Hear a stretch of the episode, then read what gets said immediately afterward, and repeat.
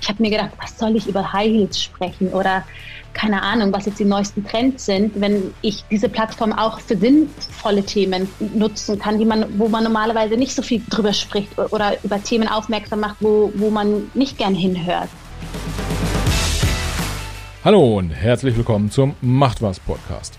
Mein Name ist Michael und ich habe heute Sarah Nu zu Gast. Viele von euch werden Sarah mit Sicherheit kennen und wenn nicht kennen, dann habt ihr sie aber jeden, auf jeden Fall schon mal gesehen. Denn Sarah ist ein erfolgreiches Model. Sie hat vor einigen Jahren die Castingshow Germany's Next Topmodel gewonnen und hat darauf dann basierend eine Modelkarriere rund um die Welt gestartet. Aus dieser Modelkarriere hat sie sich aber schon vor einiger Zeit auch zurückgezogen. Sie hatte da nicht mehr so ganz große Lust drauf. Warum und wieso, verrät sie uns im Podcast. Außerdem erzählt sie uns natürlich, was sie heute so macht, nämlich Nuru Coffee, ein Startup, das sie gegründet hat als quasi Social Entrepreneur, um Frauen in Äthiopien zu helfen. Wie das funktioniert, wie das auch die Verbindung mit dem Kaffee-Business, äh, in Verbindung mit dem Kaffee-Business funktioniert, erklärt sie uns super spannend. Und außerdem hat sie auch noch äh, einen gemeinnützigen Verein namens Nuru Woman gegründet, mit dem sie Mikrokredite an Frauen in Äthiopien vergibt, die daraus dann wiederum sich eine Existenz oder damit dann eine Existenz aufbauen können. Ein super spannender, runder Podcast, äh, eine sehr, sehr spannende Persönlichkeit, die uns teilhaben lässt an ihrem Weg, den sie bisher gegangen ist und uns dabei auch hinter die Kulissen schauen lässt. Und ja, ich habe das eine oder andere gelernt und ich hoffe, ihr werdet das auch. Hört rein. Auf geht's!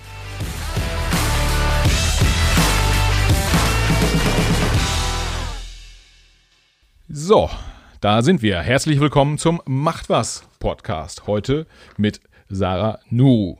Sarah, herzlich willkommen. Schön, dass du da bist. Äh, und hast du Lust, die wenigen der Hörer, die dich noch nicht kennen, äh, kurz darüber zu informieren, wer du bist und was du so machst? Ja, sehr gerne. Erstmal vielen Dank für die Einladung. Äh, ich freue mich, dass wir jetzt sprechen. Ich bin Sarah Nuru. Ähm, ich bin die Gründerin des Social Business Nuru Coffee und dem Verein Nuru Woman, welches äh, Mikrokredite an Frauen in Äthiopien vergibt, ähm, sich dadurch eine eigene Existenz aufzubauen. Ich mache das nicht alleine, sondern mit meiner Schwester und Geschäftsführerin äh, oder Geschäftspartnerin Sali.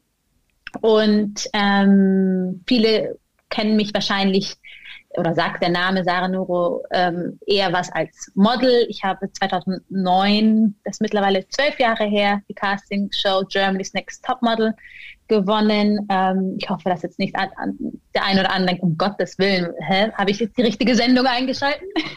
ähm, ja, genau. Und ich, ich glaube, wir sprechen, oder ich hoffe, wir sprechen heute ähm, eben über meinen neuen Weg. Ja, äh, Tatsächlich äh, würde ich auch vermuten, dass der eine oder andere dich aus der, aus der Model-Show oder aus, aus der Casting-Show äh, kennt. Ähm, aber gestoßen sind wir, sind wir tatsächlich auf dich nochmal auch über das, äh, insbesondere auf das, über das Kaffee-Thema, was wir, was wir durchaus spannend finden oder was, was ich spannend finde hier als, als Host des äh, Podcasts. Darüber möchte ich mit dir sprechen. Ich möchte mit dir ähm, auch das Thema äh, Neuro Woman mal, mal besprechen. Was ich sehr spannend finde, ist, wenn ich es richtig verstanden habe, ja eine NGO, die äh, hilft, mhm. ähm, in Äthiopien äh, Frauen mit, mit Kleinkrediten zu unterstützen und ähm, auch wenn das Thema äh, Model äh, oder Germany's Next Top Model äh, nicht im Fokus stehen soll, vielleicht kannst du unseren Hörern dann im Laufe der Sendung einfach nochmal den einen oder anderen äh, Hintergrund geben zum Thema, wie funktioniert eigentlich dieses Medien- und, und, und Modelgeschäft so ein Stück weit und wie beeinflussen sich auch die drei äh, Faktoren äh, äh, ge gegenseitig. Ähm, du hattest gesagt, äh, äh, deine, der, der, Gewinn irgendwie dieser Show war ja auch 2009. Das ist schon ein paar Tage mhm. her. Ähm, ich muss gestehen, meine Nichten, ganz große Fans dieser Sendung, äh, die wussten nicht mehr so ganz genau irgendwie. Sarah Nuru hatten sie schon mal gehört, aber äh, da sind so ein paar Mädels irgendwie auch später nochmal nachgekommen. Äh, gut, gute Begründung. mittlerweile alt, ja. da, da, das ist Fishing for Compliments, da kann ich jetzt nicht drauf einsteigen. Aber äh, ja, lass uns, lass uns starten. Ähm, ähm, Thema Model machen wir später nochmal. Springen wir doch einfach mal in das, äh, ich nenne es mal das Kaffeethema. Äh, springen wir da einfach mal rein. Du hast irgendwann gesagt, Mensch, ich bin irgendwie, ich bin irgendwie als Model unterwegs, aber ich würde gern auch nochmal was anderes machen. Gib uns doch mal einen kurzen Überblick. Wie bist du dann dazu gekommen, äh, äh, mit äh, Nuru Coffee zu starten und was ist das eigentlich? Mhm. Ich hatte das große Glück, sehr früh ähm, nach Äthiopien zu reisen, in das Land meiner Eltern. Ähm, damals im Auftrag einer Entwicklungshilfe namens Menschen für Menschen. Und ähm, ich habe das Land, die Menschen und die Kultur wirklich viel besser kennengelernt, als ich das vorher äh, als Tourist oder als Tourist normalerweise kennenlernen darf. Und ähm, die Arbeit in dem Land, aber auch die Arbeit als Fundraiserin ähm, hat dazu geführt, dass ich mir überlegt hatte, was man denn anders tun kann. Also das Land Äthiopien von einer neuen Perspektive zu zeigen. Also weg von der immer diesen klassischen Bilder von Bedürftigkeit und Armut und Dürre hin zur Schönheit und Vielfalt des Landes. Und da habe ich mit meiner Schwester, die damals meine WG-Mitbewohnerin war, nach einem Konzept überlegt, wie man eben das tun kann und sind relativ schnell auf das ähm, Prinzip des Social Business gestoßen, eben durch wirtschaftliches Handeln Gutes zu tun. Ja. Und das war, das war letztlich unsere Motivation, ähm, Nuru Coffee zu gründen, weil wir uns überlegt haben, was können wir tun, was dem Land eben hilft und äh, eben von dieser neuen Perspektive zeigt. Und da kamen wir schnell auf Kaffee, denn die wenigsten wissen, dass Äthiopien das Ursprungsland des, des Kaffees ist und auch gleichzeitig das größte Exportgut. Und für, für meine Schwester und für mich, die überhaupt keine Ahnung von Kaffeehandel hatten, noch von ähm, Business als solches, ähm, haben wir sehr naiv 2016 beschlossen, ähm, das zu tun. Aber erst nachdem wir ähm, mit eigenen Augen gesehen haben, wie die Kaffeeproduktion eigentlich vonstatten geht. Also wir sind nach Äthiopien gereist, um erstmal zu verstehen, wie sieht so eine Kaffeepflanze aus. Wie, also normalerweise, glaube ich, ähm, macht man einen Businessplan und keine Ahnung, wir haben das ganz anders gemacht. Wir haben gedacht, wir müssen es verstehen. Wir sind erst nach Äthiopien gereist, haben ähm, uns mit, mit Kaffeekooperativen getroffen, mit Bauern gesprochen und ähm, mit, erst dann verstanden, wie viel Arbeit hinter einer Tasse Kaffee steckt. Und das hat uns letztendlich erst, wie soll ich sagen, erst ermutigt, den Schritt zu gehen. Denn der Kaffeemarkt ist extrem umkämpft. Kein Mensch hat auf auf ähm, eine weitere Kaffeemarke gewartet und schon gar nicht von zwei Schwestern, die überhaupt keine Ahnung haben. Ja. Ähm, und für uns war es dann aber klar, dass wir die Geschichte erzählen wollen, die man normalerweise nicht bekommt. Normalerweise beschäftigt man sich mit ähm, dem Produkt, sobald es in Hamburg am Hafen in Deutschland ankommt und dann geht es darum, wie wird der Kaffee geröstet und wie zubereitet und die ganze Third Wave Bewegung von den ja. Hipster-Cafés. Und wir haben gesagt, nein, wir wollen einen Schritt weiter vorne anfangen und die Wertschöpfungskette darstellen und auch ähm, die Menschen entlang der Wertschöpfungskette unterstützen, die am meisten benachteiligt sind. Und das sind nun mal Frauen. Und, und so sind wir ähm, mit Neurocoffee gestartet. Ja, das heißt, äh, 2016, du hast wahrscheinlich damals noch als Model gearbeitet, äh, mhm. warst auch so ein bisschen auf, dem, auf der Suche nach dem äh, nach Purpose sozusagen in, in, in deinem Job, könnte ich, mir, könnte ich mir vorstellen. Ist das richtig? Also du wolltest was machen, das, was. Was sinnstiftend, sinnstiftend ist, ja. Also ja. ich war zu dem Zeitpunkt jetzt viele Jahre ähm, auch recht erfolgreich unterwegs, habe verschiedene Länder bereist, aber habe immer wieder gemerkt, dass ich dieses Why, warum ja. mache ich das eigentlich? Ähm, und ich glaube, ich hätte das nicht gehabt, dieses ähm, etwas mit Sinn machen zu wollen, wenn ich nicht immer wieder nach Äthiopien gereist wäre im Auftrag der Hilfsorganisation und ich diese zwei Welten immer wieder äh, oder diese zwei, diese, diese Schere dieser zwei Welten, der vermeintlich glamourösen Jet-Set-Welt und dieses wirklich arme, wo Menschen am Existenzminimum leben und äh, ich plötzlich die Entwicklungsarbeit ähm, leiste. Und, und da, da, diese Diskrepanz ähm, war schwierig, um damit umzugehen. Also ich habe natürlich das versucht, so bestmöglich zu machen, aber habe einfach gemerkt, dass ähm, ich einen Schritt weitergehen möchte. Und, ähm, und das hat dazu geführt, dass ich mich vom Modeln distanziert habe und erstmal nach Berlin gezogen bin. Ich habe damals in München gewohnt und ähm, ich mich wirklich von meiner Agentur, von meinem damaligen Freund, ähm, eigentlich von all meinen Verpflichtungen auch als öffentliche Person verabschiedet habe, um herauszufinden, wer bin ich eigentlich, losgelöst von der, von der öffentlichen Projektion und auch ähm, das vermeintliche Bild, das man von, von mir hatte. Ich war ja schließlich 19 Jahre, als ich ähm, mit dem Model angefangen habe, aber auch plötzlich in der Öffentlichkeit kapultiert wurde. Ja, vielleicht um, um das nochmal zu verstehen, ähm, also Berlin ist ja so die Start-up-Hochburg in, in Deutschland, wobei ich sagen kann, auch in Hamburg kann man ganz schön Startups gründen. Ähm, aber ähm, wenn ich das nachzeichne, du bist aus der Schule gekommen, hast dieses, diese, dieses, diese, diese Model-Casting-Show äh, gewonnen äh, und hast auf der Basis dann äh, diese Modelkarriere ja schon auch dann fünf, sechs, sieben Jahre mhm. gemacht, warst da, warst in der Show sehr erfolgreich, warst danach sehr erfolgreich. Das heißt, du hast ein schon auch ein Tick extremeres Leben, wenn jetzt, wenn man es mit, mit Normalo-Typen wie mir vergleicht, ein extremeres Leben geführt auf der, mhm. äh, auf der glamourösen Seite. Äh, kann es sein, dass das auch wiederum dann deine Sinne geschärft hat, genau für die entgegengesetzte Seite? Also, dass das vielleicht gar nicht passiert wäre, wenn du so einen Standard-Bürojob gemacht hättest, irgendwie mit 23, äh, äh, dann wären dir die Unterschiede vielleicht gar nicht so stark aufgefallen. Aber dadurch, dass du einmal auf der einen Seite den Glamour hattest und dann auf der anderen Seite die Armut gesehen hast, äh, wahrscheinlich in, in Äthiopien unter anderem, dass dich das nochmal für das Thema stärker sensibilisiert hat?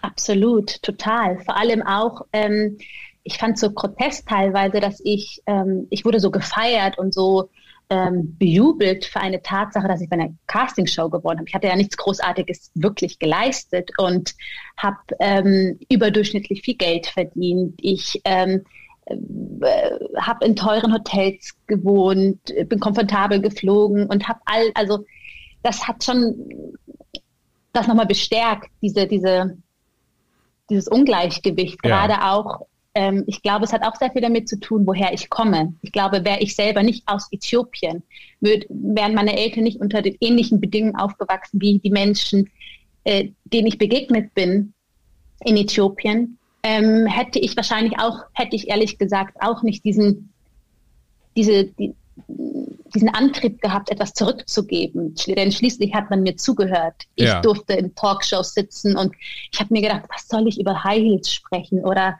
keine Ahnung, was jetzt die neuesten Trends sind, wenn ich diese Plattform auch für sinnvolle Themen nutzen kann, die man, wo man normalerweise nicht so viel drüber spricht oder über Themen aufmerksam macht, wo, wo man nicht gern hinhört. Und das ja. eben die Menschen in Äthiopien.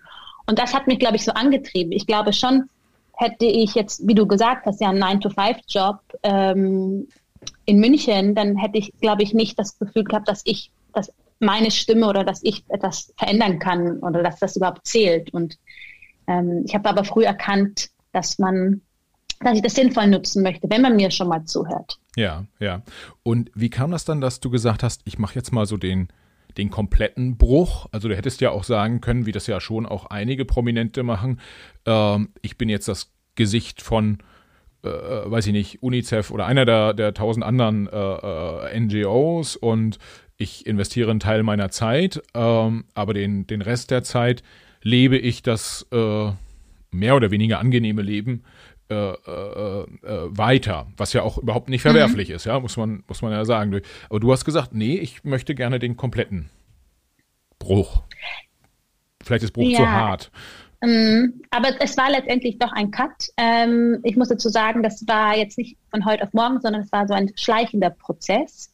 Denn ich, ich war die Person, ich war die Botschafterin einer großen Entwicklungsorganisation und habe dann nebenbei aber trotzdem bin ich noch die Welt äh, habe ich die Welt bereist. Und ja.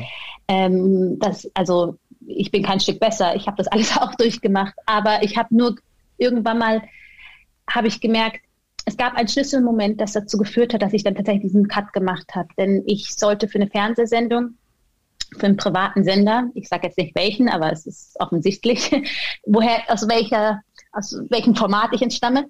Ähm, aber ähm, da sollte ich eine Sendung moderieren und den teuersten Eisbecher der Welt ähm, probieren. Und ja. äh, das hat irgendwie 1000 Dollar gekostet, war mit Blattgold versehen. Und ich musste in die, oder ich sollte in die Kamera gucken und diesen Eisbecher essen und suggerieren, als wäre das was ganz Tolles und richtig erstrebenswert. Und ich weiß, wie ich in dem Moment mir so dämlich vorkam, weil ich, ich das Sinn total bescheuert finde, einen Eisbecher zu essen, das 1000 Euro kostet, mit aber noch viel schlimmer so zu tun, als wäre das erstrebenswert. Und wenn man das sich leisten kann, dass man dann vollkommen ist oder dass man es geschafft hat. Und ich, ich, und das war für mich so der Moment, dass ich gesagt, das ist das, was die Leute von dir sehen, Sarah. Das ja. ist das, was du vermittelst. Und das wollte ich nicht. Ich wollte nicht mit sowas assoziiert werden und ich wollte auch nicht sowas verkörpern und schon gar nicht jungen Menschen verkörpern. Und ich glaube, das Schlimme war auch noch zusätzlich, habe ich privat oder auf der anderen Seite ähm, Fundraising betrieben und äh, für Spendengelder gehofft für bedürftige Menschen in Äthiopien. Und das hat, das passt da, da war für mich so, dass ich kann nicht ja. ähm, mich dafür einsetzen, aber auf der anderen Seite so, so, so was Sinnloses essen. Ja. Und, und das war dann für mich letztendlich der Moment, wo ich sage, okay, Sarah, sorry, das geht zu weit und du, du musst was ändern. Ja. Denn das ist irgendwie, ja, also wie, ich das, wie beschreibe ich das richtig? Aber das ist ich verarsche mich selber. Ja. so. ein besseres, ja, bessere Bezeichnung fällt mir gerade nicht ein.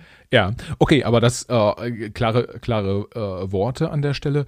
Hm, was ich mich dann äh, frage, also äh, wenn ich das so nachvollziehe oder nachzeichne, ähm, dann kommst du ja an so einen Punkt, wo du sagst, okay, ich mache jetzt was anderes. Äh, dann ist die Kaffeethematik, ähm, ähm, die lag sehr nahe. Äh, auch die, die Beziehung zu Äthiopien lag sehr nahe. Ähm, dann ist ja so die Frage, jetzt gründe ich ein Unternehmen. Äh, ich sag mal so, die, äh, ich habe vorhin darüber gesprochen, Berlin als, als, als Gründerhochburg, ja, irgendwie die meisten Typen, die da irgendwie ein, ein uh, Unternehmen gründen, uh, das sind irgendwelche Informatiker, irgendwelche BWLer, uh, irgendwelche Leute, die in der Unternehmensberatung gearbeitet haben ähm, und die dann sagen, so, ich gründe jetzt ein Unternehmen und damit werde ich am besten reich und einige wollen vielleicht damit auch berühmt werden. die, die Ideen hattest du nicht, aber äh, dieses Rüstzeug, darauf will ich hinaus, ein Unternehmen mhm. zu gründen, äh, wo hast du dir das dann hergeholt? Weil deine Ausbildung ging ja jetzt nicht in die Richtung. Nee, ganz so gar nicht. Ich habe gar keine Ausbildung. Ich habe die Schule abgebrochen für die Castingsendung. Das muss ich dazu erwähnen. Ich hoffe, dass mir keiner nachmacht. Äh, das, ist, das war nicht die schlauste Idee. Ähm, aber es war, also wir wussten, also ehrlich gesagt, das waren so verschiedene Faktoren. Also wir hatten, wir sind sehr unstrukturiert an die Sache reingegangen. Also wir haben eine Firma gegründet, was eher aus der Not heraus entstanden ist, weil ich mich, ähm, ich hatte keine Agentur mehr ja. und ähm, habe aber trotzdem, ich hatte nur noch eine E-Mail-Adresse und habe trotzdem darüber habe ich das habe ich gar nicht öffentlich erzählt, aber ähm, ich habe Anfragen trotzdem auf diese E-Mail-Adresse bekommen. Und da war eine sehr lukrative Anfrage und ich dachte, hm, ich weiß ja, dass man immer noch ein paar Prozente draufschlägt für Agenturprovision. Ja. Und ich als, ich als Person aber, ich bin ja keine Agentur. Und deswegen habe ich eine, dann haben, haben wir eine Firma gegründet, ähm, um einfach diese Provi um zusätzliche Provision mitnehmen zu können. Ja. Und hatten aber im Hinterkopf immer so, wir wollen aber Nuru Coffee gründen. Wir hatten den Namen noch nicht, aber wir wussten, wir möchten mit einem Produkt handeln und hatten eben, als wir diese Agentur gegründet haben, ein, oder die GmbH gegründet haben, eine sehr weite, sehr weit verbreitete Firmenzweck. Ja. Das war so Wahl von, also das, das, so hat es eigentlich eher angefangen. Wir hatten dann die Firma, aber wir hatten die Idee und das Konzept von Nuru Coffee noch gar nicht und hatten aber wussten, dass wir irgendwann mal mit Kaffee handeln wollen und mit Le Lebensmitteln, aber auch vielleicht mit Personen. Ja. Hat jetzt übertrieben an. aber der Firmenzweck der GmbH war sehr groß und das war ähm, und erst danach peu à peu ist dann wirklich ein, ja. ein Schuh draus geworden. Okay, das vielleicht für die Hörer der, der Firmenzweck der, oder Unternehmenszweck, wie man sagt, das ist das, was man beim Notar angibt, äh, wenn man eine GmbH gründet, dann muss man sagen, womit beschäftigt sich die, diese GmbH mit Handel oder mit Produktion oder Agenturdienstleistungen. Das habt ihr möglichst weit gefasst, weil ihr wusstet, einerseits braucht ihr die GmbH, äh, um, so, um die als Agentur äh, nutzen zu können, um, um nochmal ein paar, paar Euro Provision sozusagen äh, äh, auf, die, auf die Tagesgage draufschlagen zu können, was total legitim mhm. ist und übrigens im, im Werbe- und Mediabereich äh, gang und gäbe. Äh, und andererseits hattet ihr dann damit aber auch ein Vehikel sozusagen, über das ihr Nuru Coffee, äh, wie es dann später heißen sollte, auch abwickeln konntet oder, oder aufsetzt, darauf aufsetzen konntet, richtig? Richtig, genau so, ja. Okay. Und, und, und, und wir hatten weder einen Businessplan zu Beginn noch ähm, wirklich eine Struktur, wie wir das alles aufbauen wollen. Und ich, die Tatsache, dass ich das mit meiner Schwester gemacht habe, die meine WG-Mitbewohnerin war und wie noch gar kein, ich hatte ja gar keinen Druck, denn für mich oder wir hatten keinen Druck, weil wir nicht wussten, wohin die Reise geht und ähm, dass wir wirklich in unserem Tempo das alles herausfinden konnten, wer ja. wir sind, wohin, wo, was für eine Art von Unternehmen wir sein möchten. Und heute verstehen wir uns nicht als Start-up, sondern als Familienunternehmen. Das ja. mussten wir erstmal verstehen und auch erstmal hineinwachsen. Und das wiederum gibt uns auch wieder, nimmt uns den Druck, möglichst schnell wachsen zu müssen, ähm, weil wir das Gefühl haben, okay, wir wollen noch in 50 plus Jahren bestehen. Deswegen ja. können wir uns jetzt alle Zeit der Welt nehmen. Ja, ja. Und ähm, wenn du das, ähm, also ihr habt euch Zeit genommen, was ist letztendlich dabei herausgekommen? Dann habt ihr gesagt, äh, wir, Kaffee ist es. Und mhm. wenn du heute drauf guckst, was ist Nuru Coffee heute? Also was ist das Konzept, äh, was ihr verfolgt? Ja, also wir sind ein nachhaltiges Familienunternehmen, das sich auf äthiopische Produkte spezialisiert hat. Äh, erst wie eine Kaffee, was aber nicht nur bei Kaffee bleiben soll. Ja in Zukunft mehr, vielleicht auch erst in 10, 20 Jahren, wer weiß. ähm, aber ähm, ja, das eben durch wirtschaftliches Handeln Gutes tun möchte. Und wir haben ja auch unseren Verein gegründet, Nuro Woman. Ja. Das eben Frauen, das Frauenprojekte unterstützt. Und äh, in allem, was wir tun, also das, das Wirtschaftliche ist immer dem Sozialen untergeordnet. Ja. Und, ähm, und das, so verstehen wir uns. Und, und wir verkaufen nachhaltig angebauten und fair bezahlten Kaffee ja. aus Kleinbauernkooperativen und möchten in erster Linie ein Bewusstsein für nachhaltigen Kaffee schaffen und natürlich auch hervorragend Kaffee. Ja. Also der Geschmack ist natürlich auch noch gegeben, aber ich finde, guten Kaffee gibt es überall. Also damit, wir erfinden das Rad nicht neu, da sind wir auch ehrlich aber unser Ansatz ist ein anderer. Ja, ja. Das heißt, äh, für, den, für den Hörer Fair Trade äh, äh, Coffee quasi, äh, den ihr anbietet, den ihr über, über euren Webshop verkauft. Äh. Primär über unseren Online-Shop, genau. Ja, mhm. ja. Als ich äh, das erste Mal auf das Projekt gestoßen bin, habe ich so, habe ich auch gedacht, tatsächlich, Mensch, Kaffee, noch eine Kaffeemarke, ähm, äh, jetzt, wer braucht das, wäre ein bisschen hart formuliert, aber es ist schon so, wie kommt man damit durch? Äh, im, mhm. im, Markt äh, ist ja schon sehr kompetitiv und ähm, wie, wie, wie kriegt man es hin, das zu, das von den anderen Marken zu unterscheiden? Äh, dieses Thema Nachhaltigkeit, Fair Trade, wie kommuniziert ihr das? Also nutzt du dafür dann wiederum deine Popularität? Ja, so wie ich dich jetzt kennengelernt habe, ja eigentlich eher nicht, weil du stehst gar nicht mehr so häufig vor der Kamera. Äh, mhm. Äh, wie, wie kriegt ihr das rübergebracht? Also wir versuchen es in erster Linie über Storytelling zu machen, indem wir aufzeigen, was wir tun und ja. das möglichst transparent. Ähm, wir haben kein Patentrezept. Wir, wir machen eigentlich alles sehr intuitiv. Ja. Ähm, wenn, wir, wenn wir nach Äthiopien gehen, äh, dokumentieren wir das. Wenn wir mit den Bauern sprechen, dann, dann, dann nehmen wir das mit, weil wir wollen, wir sehen uns auch als Brücke. Wir wollen den Menschen ein Gesicht und eine Stimme geben, die normalerweise nicht gezeigt werden. Ja. Und, ähm, und diese Transparenz und diese Nachhaltigkeit in, zeigen wir, indem wir ja, das, das, das offenlegen und eben zeigen. Ja, okay. Also manchmal ist es, es ist recht simpel. Also es ist das heißt, ihr zeigt also, über die Social-Media-Kanäle zum Beispiel, so hier kaufen wir den Kaffee ein, äh, keine Ahnung, da wird er veredelt, so kommt er nach Europa. Ist das im, im Prinzip so ein bisschen so die auch die Lieferkette nachzeichnen äh, über die Medien oder über Social Media? Über Social Media und über Webseite, ähm, über Interviews, Gespräche, auch über unser Verein Neuro Women. Also ja. das, wir hören nicht damit auf, indem wir sagen, so jetzt haben wir das und das geleistet, sondern die Frauen, die, die wir mit einem Mikrokredit unterstützen konnten, das sind mittlerweile 266 Frauen, die begleiten wir. Ja. Und das ähm, wirklich von Anfang an, wenn sie einen Kredit bekommen, bis hin, was sie daraus machen und äh, wie es ihnen damit geht. Ja, ja. Wenn wir, äh, be bevor wir nochmal auf das, auf das Mikrokreditthema äh, tiefer eingehen, vielleicht können wir nochmal gucken, ähm, dass wir die, die Reise des Kaffees vielleicht mal ein bisschen, bisschen nachzeichnen.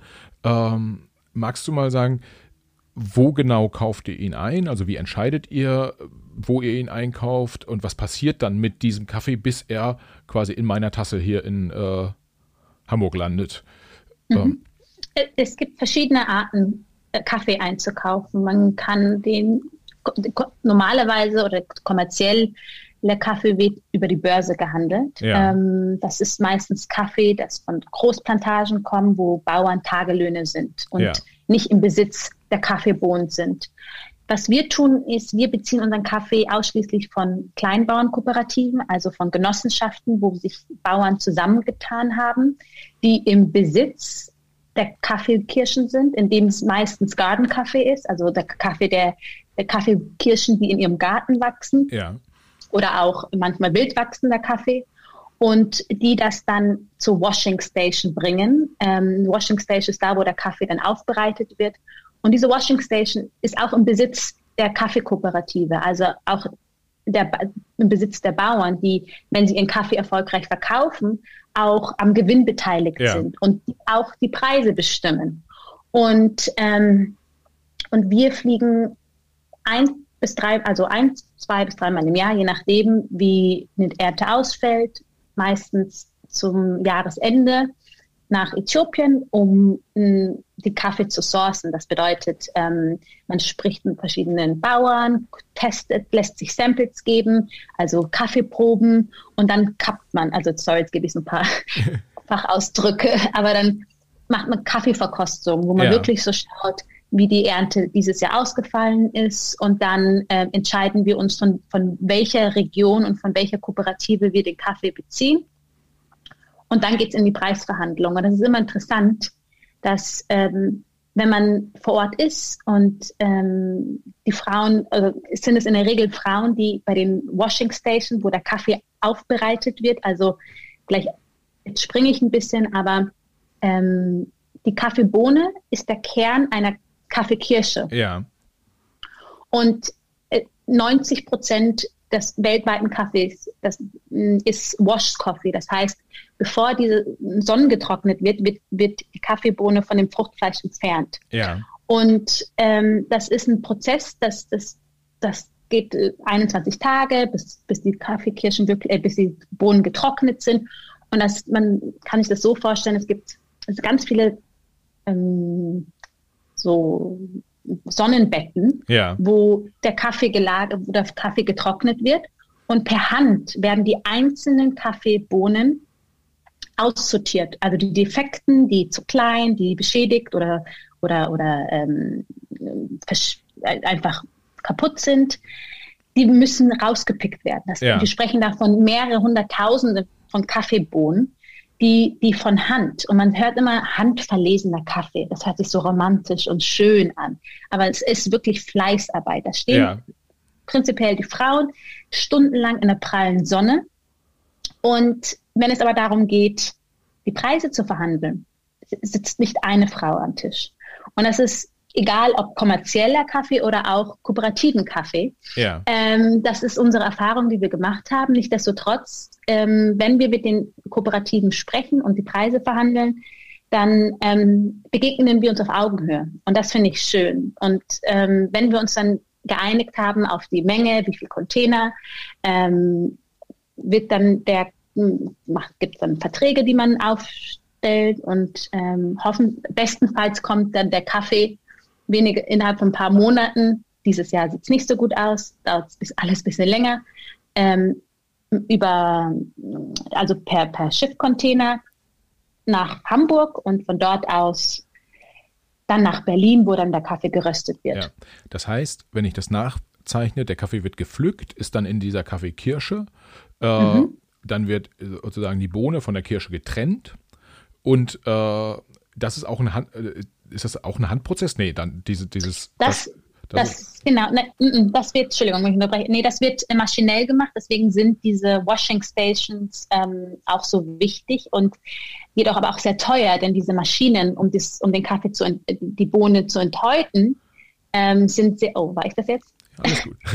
okay, um die, die Kaffeebohnen zu enthäuten, ähm, sind sehr teuer und ja. ähm, deswegen gibt es viel mehr privatisierte ähm, Washing Station, privatisierte ähm, Händler, die wiederum zu wirklich ausbeuterischen Preisen die, die Bauern arbeiten lassen und da oftmals die Diskrepanz entsteht zwischen was der Bauer verdient und äh, was der was letztendlich der Konsument bezahlt. Ja.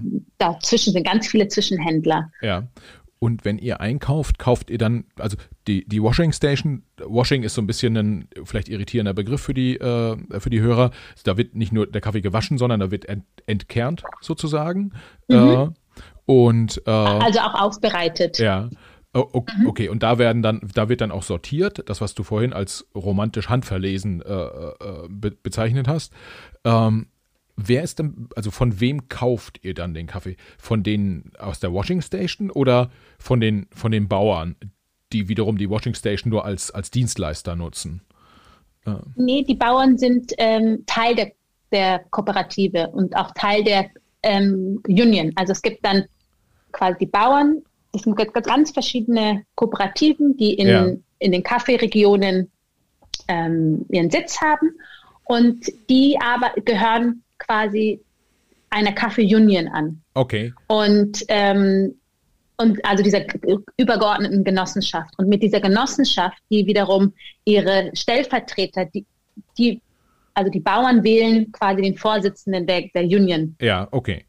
Und mit dem verhandeln wir die Preise. Ah, okay. Und diese Washing Stations gehören dann auch der Union. Äh, äh, Richtig, okay, genau. Okay, okay, alles klar. Äh, dann wird der Kaffee verladen, ist, äh, ist trocken, aber nicht, nicht geröstet, grüne Kaffeebohnen sozusagen. Genau, ungerösteter Zustand. Mhm. Ähm, und dann kommt der äh, hier nach, nach Hamburg, beziehungsweise dann nach Berlin und da wird er dann geröstet. Das äh, richtig. Also dann, danach, dann hat man erst diese braune Bohne. Äh, genau, das ist erst der quasi der, der, der übernächste Schritt. Also nicht der letzte Schritt, dann wird er natürlich noch verpackt und verschickt. Ja. Aber ähm, das Rösten findet in, in, in Deutschland statt und nicht in Äthiopien. Also es gibt auch neuerdings Produzenten, die das im Ursprung machen. Ja. Wir sind auch am Eruieren, ob wir das auch hinbekommen. Ähm, da sind wir noch am Schauen, was ist mit der Qualität ist, kann die gewährleistet werden, ähm, wer sind, können geeignete Partner sein. Also da gucken wir auch nach Optionen, denn natürlich wäre es schöner, dass wenn möglichst viel im Land bleibt. Ja, einfach jeder Wertschöpfungsschritt im, in Äthiopien schafft auch Wert in Äthiopien. So. Absolut, quasi. genau, ja. das ist schön gesagt, ja. ja. Okay, und wenn ich dann ähm, gucke, du hast ja gesagt, irgendwie, das ist äh, fair gehandelter Kaffee. Äh, mal, mal ganz, ganz plump, wenn ich jetzt so ein, so ein, keine Ahnung, ich gehe hier in so einen Supermarkt und äh, da äh, ist ein Kilo äh, ähm, Kaffeebohnen, was ich, was ich kaufen kann, das kostet dann, weiß ich nicht, über den Daumen, also so 10 Euro. Äh, vielleicht schwankt es auch zwischen 8 und 12. Ähm, wie viel kostet dann der fair gehandelte Kaffee, den, den ihr äh, verkauft? Liegt der in etwa äh, im, im, in der gleichen Region oder ist der deutlich teurer oder ähm, wie funktioniert das? Also in der Regel ist das so, dass, dass fair gehandelter Kaffee über den Weltmarktpreis liegt, also de deutlich drüber. Und dadurch, aber wir zahlen für unseren Kaffee auch, weil der qualitativ, es gibt verschiedene Grades, also ja. Gradstufe 5 äh, und wir haben sehr hochwertigen Kaffee und sondern deswegen zahlen wir mehr als das Doppelte, wie wenn wir über die Börse den Kaffee beziehen ja. würden. Aber so eine quasi fair gehandelter Kaffee, man sagt immer, es gibt ja, ich, ich sage nicht Fairtrade, weil das ist ja wiederum diese dieser Siegel. Ja. Ähm, unser Kaffee ist auch Fairtrade zertifiziert. Ja. Ähm, aber ich spreche immer gerne von fair gehandelten Kaffee, denn es gibt auch andere Siegel, nicht nur das Fairtrade-Siegel. Ja. Ähm, und das hat ist gut, denn der, der, die, die Bauern kriegen dadurch auch noch zusätzliche Prämien. Das heißt, wenn der Kaffee verkauft worden ist, kriegen sie erstmal einen höheren Preis, ja. der über dem Weltmarkt liegt, aber zusätzlich kriegen sie noch Dividenden ausgeschüttet, nachdem der Kaffee verkauft worden ist. Ja. Und somit kriegen, verdienen die Bauern zweimal an dem verkauften Kaffee. Ja, ja. Okay. Ähm, okay. Das heißt. Also die, genau, die, zum, die, zum Preise sind eine Sache, aber natürlich auch achtet man beim fairen Handel natürlich, dass die, also neben der existenzsichernden Einkommen, ähm, was sich natürlich auch streiten lässt, was bedeutet das überhaupt? Ab wann ist eine Existenz gesichert? Das, ja, das ist ja. natürlich auch immer natürlich unabhängig ähm, und auch nicht mit unserem Standard zu vergleichen. Dann ähm, ist es aber auch die Arbeitsbedingungen. Ja. Sind, die, sind diese gegeben? Ähm, und natürlich auch die Umweltaspe der Umweltaspekt. Wie, was, was wird, werden Pestizide benutzt? Ähm, wie viel Wasser wird verschwendet. All das sind Faktoren, die natürlich damit reinfallen. Ja, ist euer Kaffee dann auch Bio-Kaffee? Äh? Unser Kaffee ist auch biozertifiziert, genau. Ja, ja. ja. okay. Das, ähm, das heißt, wenn ich als Kunde von, von Nuro Kaffee äh, äh, unterwegs bin, also kaufe bei euch, dann habe ich einerseits einfach das bessere Produkt oder ein sehr gutes Produkt, äh, was, ich, was ich bekomme. Ich lege aber auch äh, freiwillig sozusagen zahle ich einen höheren Preis, als ich ihn jetzt im, im, im, Supermarkt zahlen würde, einfach weil ich weiß, ich tue damit etwas Gutes. Um, ich, ich formuliere das bewusst etwas äh, flapsig. Ähm, das ist aber schon auch dann der Ansatz, äh, den ihr verfolgt, wo ihr sagt, ähm, die Welt ist halt wie sie ist. Und wenn ich was Gutes tun will, dann kann ich das irgendwie auf unterschiedliche Arten tun. Ihr macht es den Leuten einfach, indem ihr sagt, kauft einfach den Kaffee. Äh, damit befriedigt ihr ein Bedürfnis, was ihr eh habt. Und dadurch, dass ihr nochmal einen Euro drauflegt, in Anführungsstrichen, tut ihr auch was Gutes. Kann man das so einfach schildern oder ist das ein bisschen zu plump? Also ist, man, das, man kann du hast es nicht falsch gesagt, ja, es ist so überspitzt genau so. Ja. Aber ähm, es ist das, also wir, wir haben uns überlegt, also unser Ziel war eine Alternative zum herkömmlichen Spendenmodell zu sein. Ja. Also, dass man eben, wenn man spendet, dann hat, hat das immer gleich was, ah, ich habe den armen, bedürftigen Menschen ja. geholfen, hat auch was über, ohne jetzt, es hat was Überhebliche. Also, ich weiß nicht, wie ich das beschreiben soll, ohne Leuten nahe zu treten, aber das hat immer dieses, ähm, es ist nicht auf Augenhöhe. Ja, okay. Und, und durch durch den Kaffee, den wir verkaufen, wollen wir zum einen die Wirtschaft ankurbeln, indem man eben faire Preise zahlt, einen Absatz generiert, ähm, Arbeitsplätze schafft, weiß nicht, ob ich das schon erwähnt habe, aber ähm, genau, aber gleichzeitig damit Gutes tut. Also man, weil man bereit ist, mehr dafür zu zahlen und wir damit, wir ja zusätzlich Frauenprojekte unterstützen, ist es aber nicht, sind, das sind keine Almosen, sondern man kriegt ja als Konsument was dafür. Also ja. begegnet man sich in diese in dieser Ebene plötzlich auf Augenhöhe, weil man, weil man, ähm, wir bekommen ja einen hochwertigen, guten Kaffee, ja. wo Menschen wirklich viel dafür, dafür getan haben, und zwar die Bauern vor Ort. Ja. Und ich, ich mag diese Vorstellung. Und das ist, das war auch so diese naive Art, warum wir überhaupt gestartet haben. Ist das möglich? Ja. Kann man das so tun? Ja. Und ähm, und ja, die Antwort ist ja, das kann man so tun. Man muss nur, der Konsument muss nur bereit sein, das auch zu zahlen. Hm, hm. Und wie ist dein Eindruck? Sind, äh, also offensichtlich, sonst wärt ihr nicht schon so lange unterwegs, sind die Leute bereit, äh, den, den Kaffee zu kaufen? Äh, Ähm, wie ist dein Eindruck? Wie entwickelt sich das? Wird das tendenziell eher mehr oder äh, bleibt das in etwa gleich ähm, oder wird es vielleicht auch weniger? Hängt es davon ab, wie gut geht es den Deutschen gerade? Ist jetzt Corona oder ist kein Corona? Merkt, merkt man das äh, in Bezug auf, auf den Absatz, den ihr habt?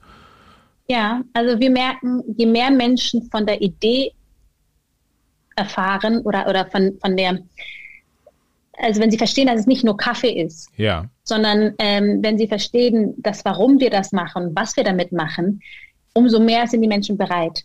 Ähm, und wir merken aber auch, dass es natürlich eine Kostensache ist, wie, wie, wie, wie, ähm, wie gut es einem geht. Weil unser Kaffee ist nicht günstig. Wir sind ja. kein günstiges Produkt. Das, das, das würde es ja gar nicht funktionieren. Also, ähm, also wir merken schon, dass die Zielgruppe eher eine gebildetere Zielgruppe ist, im Sinne von ein Bewusstsein haben für, warum sie es kaufen und, ähm, und und eine Bereitschaft haben. Ja, ja. Weil sie natürlich auch die, aber weil sie auch die Mittel haben. Ja. Denn ja. viele wollen, weil es ist ja faktisch, viele finden das, ähm, das nachhaltige, fair gehandelte Prinzip ja gut. Also 80 Prozent der Konsumenten finden das per se gut, aber nur, ähm, nur 30 Prozent, wenn sie im Supermarkt sind, greifen danach, denn letztendlich entscheidet doch der Preis. Ja. Ähm, das ist, das ist spannend und ich glaube, da könnte man fast nochmal einen, einen extra Podcast zu machen. Was sind so die äh, äh, ganz die, die wirksamsten oder äh, mehr oder weniger wirksamsten äh, Möglichkeiten, um weltweit auch zu helfen? Also so Themen, wir hatten auch die Kindernothilfe hier schon mal äh, im, im äh, Podcast oder auch den äh, Geschäftsführer von Greenpeace Deutschland, oh, der äh, auch so ein paar Sachen dazu gesagt hat. Und so ein bisschen ist es ja immer bei allen Themen so, dass äh, sowohl ökonomische Faktoren äh, ne, im, im, Zusammenspiel sind auch mit dem äh, äh, NGO. Gedanken sozusagen und wie können wir, bei, bei äh, Greenpeace war zum Beispiel das Thema, können wir eigentlich ähm, äh, Umwelt- und, und, und Naturschutz und Klimaschutz gewährleisten, wenn überall auf der Welt die Menschen wirtschaftlich den gleichen Standard erreichen, äh, wie wir ihn in Deutschland haben. Ja, und äh, das sind ja so Themen, die alle ineinander greifen und die, da gibt es sicherlich unterschiedlichste Instrumente, wie man letztendlich helfen kann. Ähm, mhm. Mir würde jetzt einfallen, äh, jetzt rede ich fast schon äh, mehr als du, aber äh, also in dem Fall würde mir jetzt einfallen, das, was ihr macht in, ähm, in einem, ich sag mal, mittelgroßen Umfang, wenn das in größerem Maße funktioniert, dann hilft das natürlich schon auch sowas wie Flüchtling, Flüchtlingsströme zum Beispiel äh, äh, zu anders zu steuern, in Anführungsstrichen. Äh, ähm, es hilft, dass äh, jetzt, äh, keine Ahnung, weniger, weniger Wälder abgeholzt werden in unterschiedlichsten Regionen auf der Welt, was wiederum dann ja auch einen gewissen Impact hat auf das Leben in Deutschland. Ja, also diese, mhm. diese Themen. Und äh, für mich sieht das so aus, als seid ihr auch ein Zahnrad in dieser, in dieser Gesamtmechanik. Und das gibt dem Ganzen nochmal wieder einen größeren, äh, oder man kriegt dann nochmal einen größeren Überblick und ordnet das nochmal in ein größeres Bild ein. Äh, jetzt, wie gesagt, jetzt habe ich ein bisschen mehr gesagt als du eigentlich zu deinem Projekt. nein, nein, ich finde es super. Ich danke. Ich finde, du bestärkst das nur. Also es ist immer, ich mag das Wort eigentlich nicht, dieses Fluchtursachen bekämpfen. Ja. Aber es ist wenn man das jetzt weiter ausdehnt, ist es letztendlich, warum flüchten Menschen? Warum sind meine Eltern Mitte der 80er Jahre von Äthiopien nach Deutschland gekommen? Es war letztendlich eine Sache, die Perspektivlosigkeit im eigenen Land. Ja. Und würde man Perspektiven schaffen, indem man Arbeitsplätze schafft, indem man existenzsichernde Löhne gewährleistet ähm, oder eben Mikrokredite gibt, dann schafft man Perspektiven und Menschen haben nicht das Bedürfnis, ihr Hab und Gut und ihr Zuhause zu verlassen. Denn ja. das wollen die wenigsten. Ja, äh, das sehr, sehr guter Punkt. Ich würde gleich an der Stelle auch nochmal auf die Mikrokredite eingehen äh, wollen, aber vielleicht nochmal zwei, drei äh, abschließende Punkte zum, zum Thema Kaffee. Jetzt ist der Kaffee hier äh, in Berlin, der ist geröstet. Ähm, dann müsstest du doch eigentlich irgendwie keine Ahnung, äh, wenn, wenn du es versuchst, kriegst du wahrscheinlich beim Einkaufschef von Aldi oder von Edeka oder wo auch immer äh, durchaus irgendwie einen Rückruf und dann musst du doch sagen, so Freunde, hier ist jetzt guter Kaffee, mal bitte in alle Läden stellen. Äh, das hast du offensichtlich noch nicht getan, irgendwie, weil der, weil der mhm. Kaffee ist ja hauptsächlich äh, online verfügbar. wie sind da deine Pläne und vielleicht, warum hast, warum hast du nicht angerufen bei Edeka? Das war eine bewusste Entscheidung, ähm, denn sobald man in einem Supermarkt ist, das heißt nicht, dass wir es niemals sein werden, aber ist man gezwungen, die Preise zu drücken. Es ist nun mal so. Um bestehen zu können, muss man wettbewerbsfähig sein. Und das funktioniert nur, indem man günstiger wird. Ja. Und das wollten wir nicht. Wir wollen nicht ähm, gezwungen sein, die Preise zu drücken. Weil wenn wir von den Supermärkten gedrückt werden, müssen wir bei den Konsumenten, äh, bei den Bauern drücken. Und das, und das haben wir gesagt, das, das möchten wir nicht. Und ähm, die größte Marge bleibt, wenn wir direkt den Kaffee verkaufen und über unseren Online-Shop. Und äh, je mehr Kaffee verkaufen, umso mehr Frauenprojekte können wir unterstützen. Denn 50 Prozent unserer Gewinne fließen unseren Verein Neuro Women und damit vergeben wir ja die Kredite. Und deswegen haben wir gesagt, das ist eine bewusste Entscheidung, ähm, jetzt vorerst ausschließlich über unseren eigenen Online-Shop. Es gibt natürlich auch einige Anfragen bekommen über andere Online-Shops, auch über, ob wir im Supermarkt sein wollen und haben uns dann dagegen entschieden, weil ähm, man muss auch so sagen, uns gibt es noch nicht so lange. Uns gibt es offiziell seit 2017 ähm, und dann wusste auch noch keiner, dass es uns gibt. Also so richtig läuft seit 2000, Ende 2018 und wir haben alles alleine gemacht ja. bis vor kurzem. Jetzt sind wir ein größeres Team, aber Sali und ich, wir haben die Pakete selbst beklebt und verschickt. Und wir haben immer gesagt, wir wollen mit dem Produkt wachsen und nicht, dass es uns über uns hinaus wächst. Sobald wir, natürlich hätte ich mit einem Marketingkonzept zu Rewe gehen können oder sonst wohin und sagen können, so, guck mal, hier ist mein Kaffee und ich mache zusätzlich noch Werbung für euch. Ja. Und lass uns da so einen Deal finden. Aber dann haben wir das Problem, dass wir ganz schnell ganz viel produzieren müssen und dann nicht die Gewissheit haben, ob das dann auch wegkommt und dann ist man schneller draußen, als man drin war. Ja. Und das wollen wir alles nicht. Und, ähm, und wir lieber sch kleine Schritte gehen dafür stetige Schritte, die ja. so Eintagsfliegen sind, heute da und morgen wieder weg sind. Ja, ja. Okay. Und ähm, wenn du, also wenn ich dann, dann schaue, okay, irgendwie Konzentration auf den Online-Shop, äh, da äh, ist sozusagen, da, da wird der, der Online-Marketing-Experte in mir wach äh, und fragt, wie, wie, wie bekommt ihr dann die, äh, die Leute in den Shop? Also, du hast ja ja, irgendwie ähm, äh, schon geschildert, dass ihr auf der, auf der Webseite und auch über die Social Media Kanäle so ein bisschen so die, die Geschichte des, des Kaffees oder der Kaffeebohne, die dann letztendlich in der Hamburger Tasse landet, äh, nachzeichnet, da, da sehr transparent unterwegs seid. Aber letztendlich, um Umsatz zu machen, müssen ja Leute letztendlich nurucoffee.com äh, eingeben und sagen, hier die, das Kilo Kaffee, das lasse ich mir jetzt schicken. Äh, mhm. Wie kommt ihr da? Macht ihr bestimmte Marketingaktionen? Habt ihr eine Marketingagentur oder? Ähm, nein, das haben wir alle nicht. Ich bin offen für Tipps und Empfehlungen. Her damit.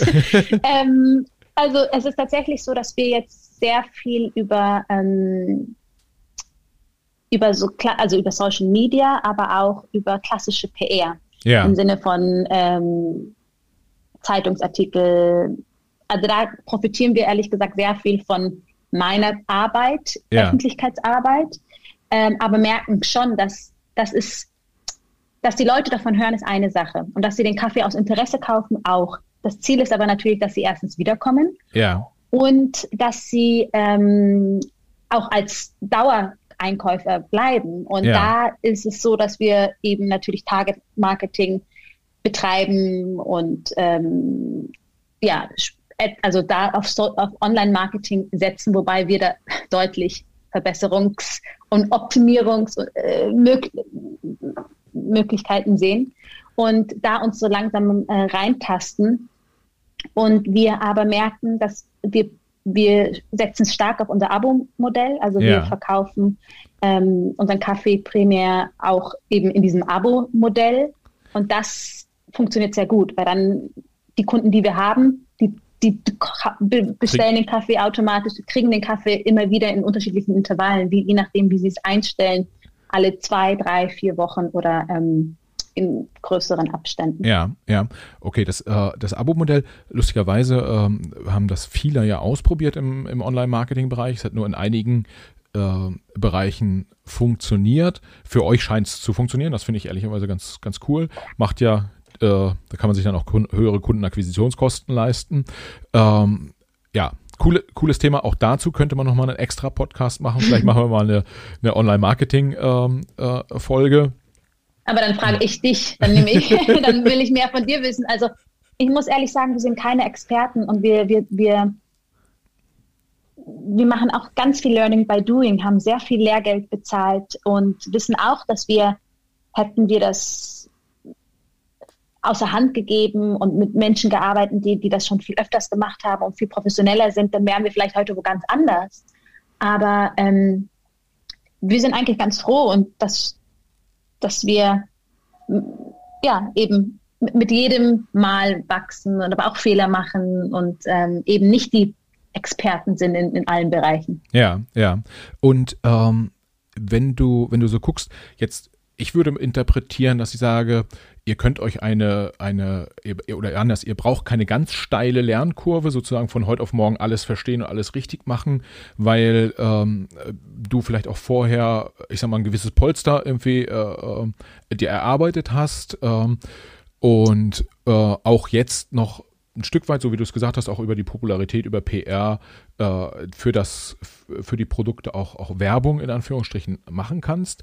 Letztendlich ist aber ja so, irgendwann äh, soll das ja auch ähm, ein größeres Unternehmen sein, weil mit jeder Kaffeebohne, die ihr mehr verkauft, könnt ihr auch mehr Gutes tun. Ähm, genau. Kannst du sagen, wo ihr heute steht? Also wie viel Kaffee ihr äh, verkauft oder mit wie vielen Leuten ihr aktuell arbeitet. Äh, also wie viele Mitarbeiter habt ihr? Seid mhm. ihr zu zweit, zu also dritt, fünft? Wir, äh? wir, sind jetzt ein Team von sieben Festangestellten. Ja. Und ähm, haben natürlich dann unsere Partner, die das Fulfillment machen und auch unseren Röster, der, der für uns das alles macht. Ähm, also wir sind selbsttragend. Also wir sind, ähm, wir, wir, machen schwarze Zahlen, wir machen Gewinne, also ja. nicht nur schwarze Zahlen, sondern wir machen bereits Gewinne. Ähm, und das, ob, wir sind komplett selbstfinanziert. Wir ja. haben kein fremdes Kapital. Und ähm, ja, machen mehrere Container Kaffee ähm, im Jahr. Und das ist gut so. Okay, aber ja, das, das klingt doch cool. Und man muss ja auch schon sagen, irgendwie mit äh, äh, sieben Mitarbeiter äh, sind ja auch ein solider fünfstelliger Betrag jeden Monat, der alleine an Geldern äh, reinkommen genau. muss. Und wenn man so einen Container Kaffee kauft, braucht man, man ja auch so ein bisschen, ich glaube, man nennt das dann Working Capital, äh, weil man muss ja auch bezahlen und hat noch nicht gleich irgendwie Umsatz gemacht. Das ist ja schon irgendwie ähm, äh, cool, vor allen Dingen vor dem Hintergrund, äh, wie du das ja auch so nett und sympathisch schilderst.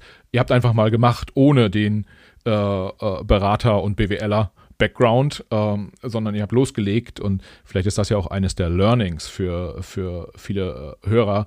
Äh, machen ist besser als warten. Ähm. Wobei ich dazu sagen muss, also heute Morgen haben wir immer, äh, immer morgens ein Team-Meeting und jetzt alles über Zoom und ich will ständig einen Screenshot machen, weil ich nicht glauben kann, dass wir jetzt ein Team sind ja. und wir jetzt Unterstützung haben. Ich mich immer freue, dass wir krass. Und meine Sali und ich, wir denken uns, wie haben wir das geschafft? Oh Gott, und hoffentlich fällt dir nicht auf, dass wir keine Ahnung haben.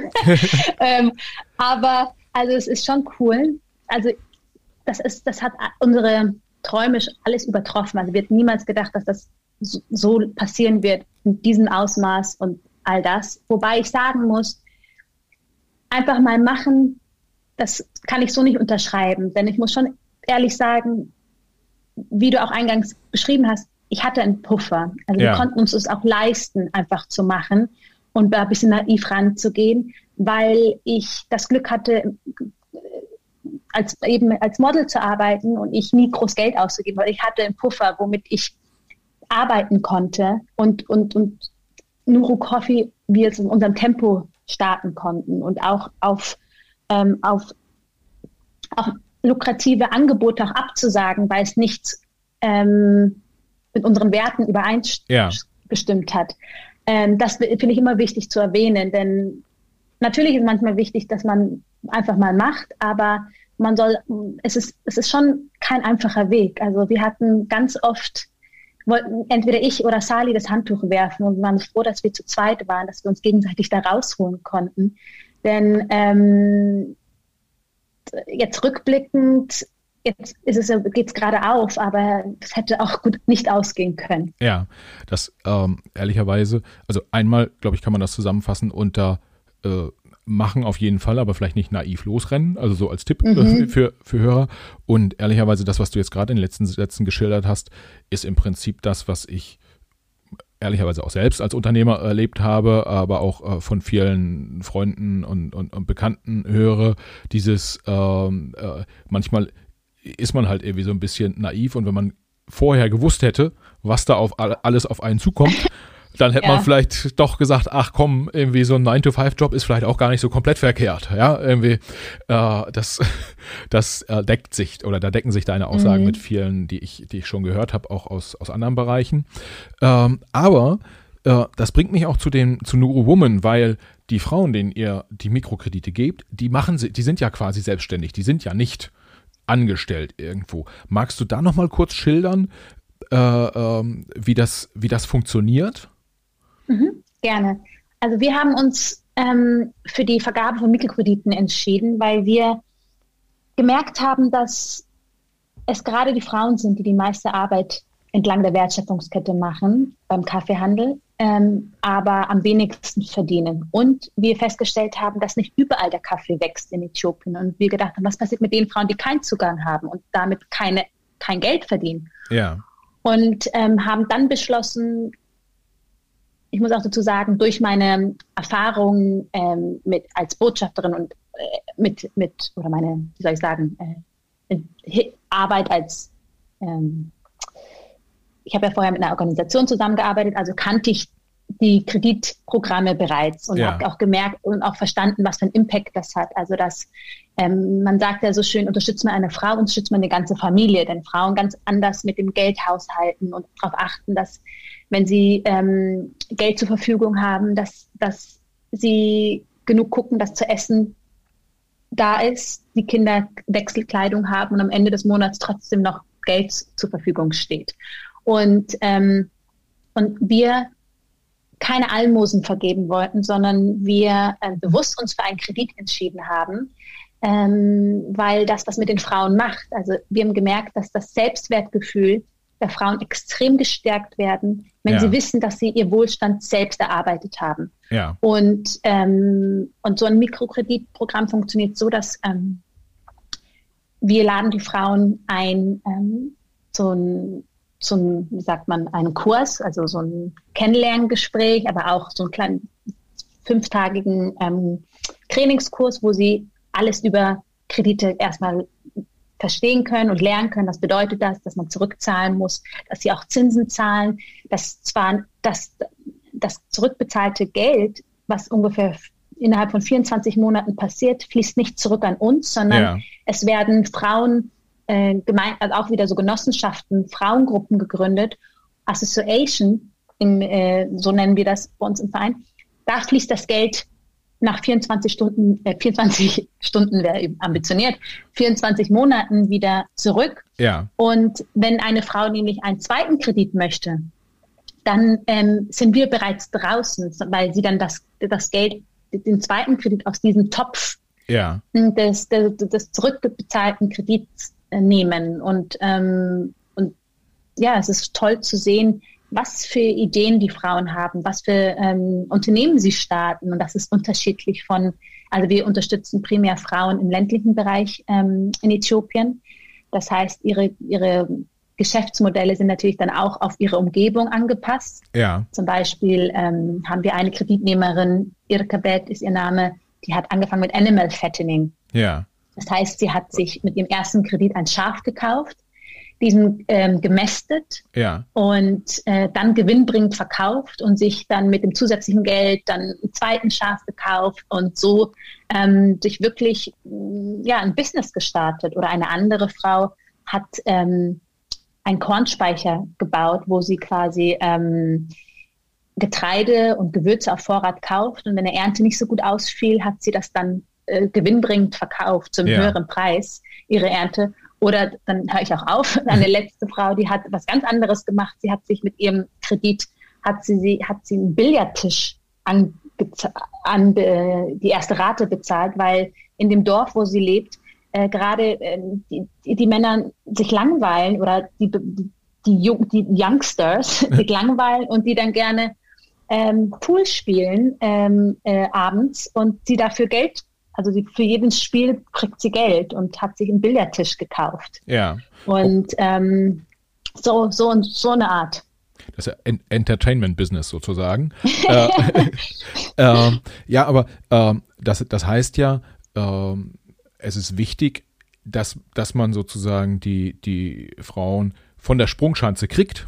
Äh, und einige fliegen dann und wahrscheinlich die eine oder andere auch nicht. Also wahrscheinlich habt ihr auch Kreditausfälle, würde ich, würde ich vermuten. Also das Kredit also nicht so Ja, aber es, nee, das ist, passiert relativ selten, weil ähm, es ist so, dass, wobei uns gibt es erst seit 2018. Also wir sind jetzt auch noch in der, also die ersten Kreditnehmerinnen, die, die 2018 den ersten Kredit bekommen haben, sind jetzt gerade dabei, diese zurückzubezahlen. Ähm, aber aus Erfahrung, auch statistischen, äh, statistisch gesehen, 98 Prozent der Kredite werden auch zurückbezahlt. Ähm, okay. Und das, für uns ist das so, dass es werden immer so Fünfergruppen von Frauen gebildet, die füreinander bürgen, ah. die sich auch regelmäßig treffen. Das heißt, ähm, die kennen sich und die, das ist dann so, dass wenn eine, also da entsteht auch ein sozial, also wie soll ich sagen, ein sozialer Druck, denn du, du, du hast ein Interesse, dass ein, dein, dein, dein Business funktioniert, denn sonst muss deine neue Freundin aus deiner Gruppe für dich bürgen. Ja. Und das willst du nicht. Du willst nicht deine Nachbarin zur Last fallen, weil du siehst sie ja immer wieder. Auch so ein Stück weit Teambuild, Teambuilding. Absolut, absolut. Und das ist total schön, denn, denn dann, die, die unterstützen sich auch gegenseitig. Und äh, wenn ein Business nicht funktioniert, dann orientieren sie sich um und denken, okay, was könnte ich stattdessen tun, damit mein Business funktioniert? Und das ja. ist etwas Schönes, dass ähm, die in die Eigenverantwortung kommt. Denn wenn es einfach eine Spende wäre, dann ist es ja mein, ich habe ja nichts dafür, also dann, dann ist auch die, ich glaube, dass da die, äh, die Verantwortung auch eine andere ist. Und ja. was wir gemerkt haben, dass das ist nicht, nicht nur eine Starthilfe, also nicht nur eine finanzielle Hilfe, sondern es macht psychologisch gesehen einfach sehr viel mit den Frauen, denn plötzlich sind sie unabhängig von ihren Männern. Sie müssen sich nicht mehr, ähm, sie sind nicht mehr abhängig davon, wie schlecht der Mann einen behandelt, weil sie, sie haben jetzt, sie stehen auf eigenen Beinen, die haben ja. eigenes Geld. Und auch plötzlich, auch in der Beziehung ist es spannend zu beobachten, denn plötzlich trägt der Mann alleine nicht die Last ähm, der ganzen Familie, die zu ernähren, sondern das, das schultert auf mehr, auf beiden Schultern, ja. also auch auf die Frau und entlastet dadurch den Mann. Die Frau wirkt viel attraktiver für den Mann, weil sie auch selbstbewusster ist, weil sie nicht mehr was zu sagen, also nicht, weil sie sich mehr sagen lässt, das ist nicht so attraktiv für den Mann, glaube ich, aber, aber einfach, dass sie ähm, an Selbstwert gewinnt. Ja. Das macht, das, das macht attraktiv. Das, das heißt, es gibt einmal die wirtschaftliche Dimension, dass der äh, dass die Frau in der Lage ist, sich und die Familie mit zu versorgen oder besser zu versorgen. Es äh, stärkt den Zusammenhalt in der Gesellschaft dann auch vor Ort. Ähm, genau. Und ähm, die Gleichberechtigung oder das Gleichberechtigungsthema Mann-Frau gewinnt auch nochmal stark an Bedeutung, ähm, äh, weil Frauen halt auch ökonomisch nicht mehr ganz so abhängig sind von, von den Männern. Genau. Äh, wie, wie, wie zuvor. Vielleicht dazu letzte Frage, dass äh, du hast gesagt, ähm, ähm, in, bei, bei Nuru Coffee gibt es halt die Dimension, dass ihr faire Preise bezahlt für den Kaffee. Das hilft den Bauern schon mal. Und die zweite Dimension ist dann, äh, dass 50 Prozent der Gewinne, die er erwirtschaftet mit Nuru Coffee, die fließen dann in Nuru Woman. Genau. Und da wieder werden dann wiederum die Kredite äh, äh vergeben an die, an die Frauen. Eben, richtig. Also es ist immer interessant, weil mich, mich wird oftmals gefragt, ja, wie können wir denn euren Verein unterstützen? Und, ähm, und dann sage ich, und dann schimpft mich meine Schwester und sagt, sag das so nicht. Aber ich sage mir so, spendet nicht. Ja. Und dann sagt hä? Und ich sage, ja, also, weil de, ich sage immer so, in, indem ihr eigentlich quasi den, den Handel fördert, ja. unterstützt ihr die. Also natürlich kann jeder spenden und so, aber bevorzugen würden wir eben die Idee, durch wirtschaftliches Handeln Gutes zu tun, ja. um eben diese Alternative zu sein. Und das ist, um das richtig, ich habe noch nicht herausgefunden, wie ich das charmant und gut sagen kann, ja. ohne zu sagen, spendet nicht, denn das ist ja. Kauft Kaffee. Die, ist ja auch freiwillige Basis natürlich. Aber in erster Linie ähm, haben wir eben, soll bestenfalls unser Verein und damit die Mikrokredite durch den Verkauf des Kaffees ja. und durch Nuro Coffee finanziert, ja. unterstützt und finanziert werden ja. und nicht primär aus Einzelspenden. Ähm, und da, da, das, da haben wir viele Diskussi Diskussionen intern, weil, weil das natürlich ähm, viel einfacher ist, auf, nach Spenden zu fragen, ja? ja. Aber das ist eben nicht der Ansatz. Ja. Und das war nie unsere Intention und das war auch nicht der Grund, warum wir überhaupt das alles gestartet haben. Ja. Okay, das ist äh, total nachvollziehbar.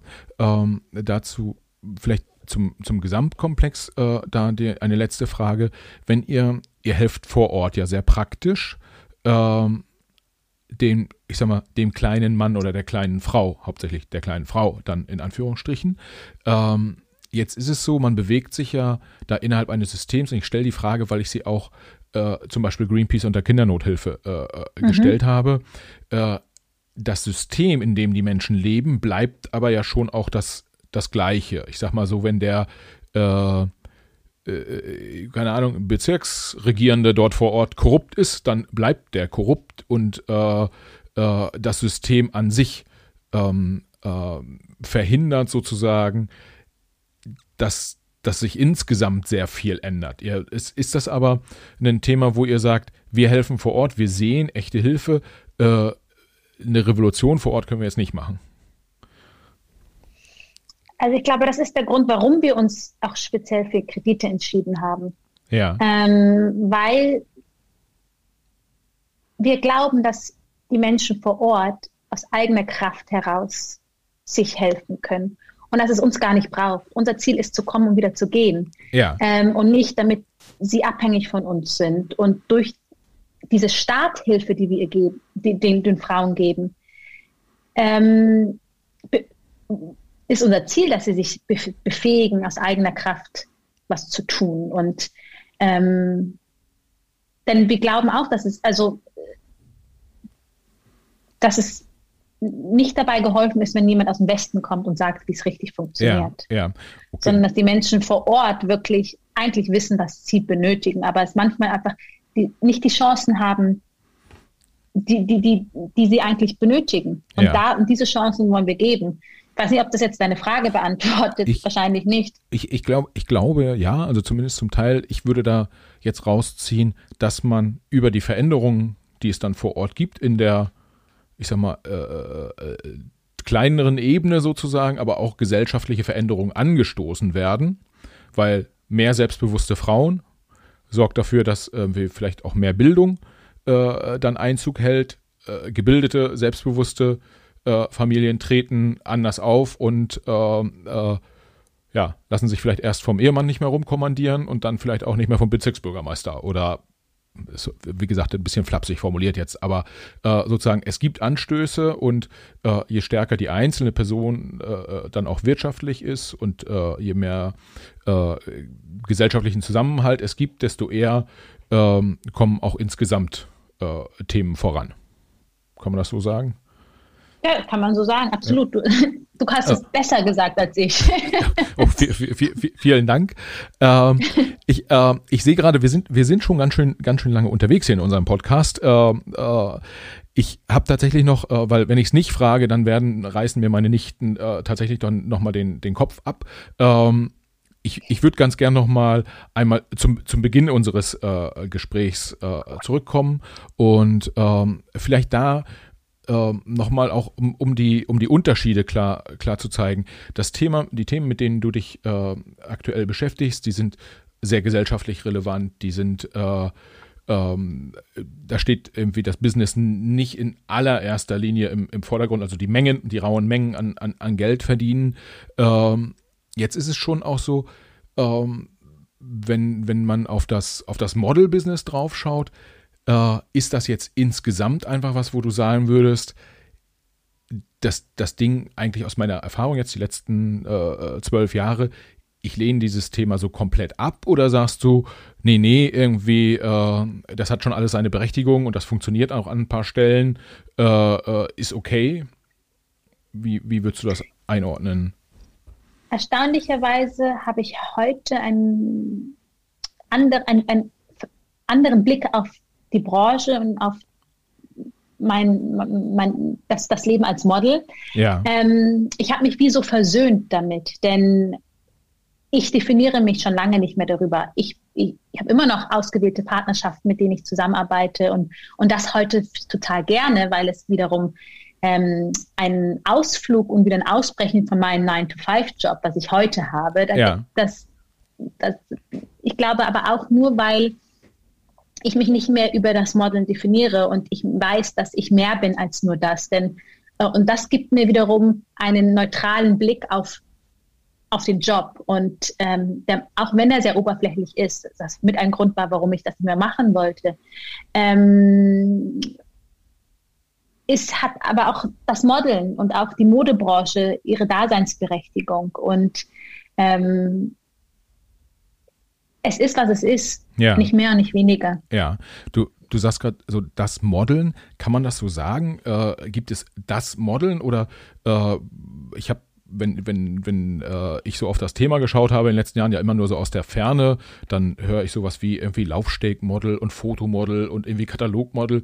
Äh, für mich ist das alles eins. Für dich wahrscheinlich nicht, oder? Also äh, Nee, da gibt es schon Unterschiede. Also ähm, das Laufstegmodels ist nochmal was ganz anderes. Es ist sehr viel mit Reisen verbunden, sehr viel mit Druck standzuhalten, dünn zu sein, ähm, den verzerrten Schönheitsidealen zu, zu entsprechen, die sehr hart an der Grenze sind. Ähm, Und auch nicht gesund und auch nicht die Realität widerspiegeln. Ähm, dann gibt es natürlich klassische Model, also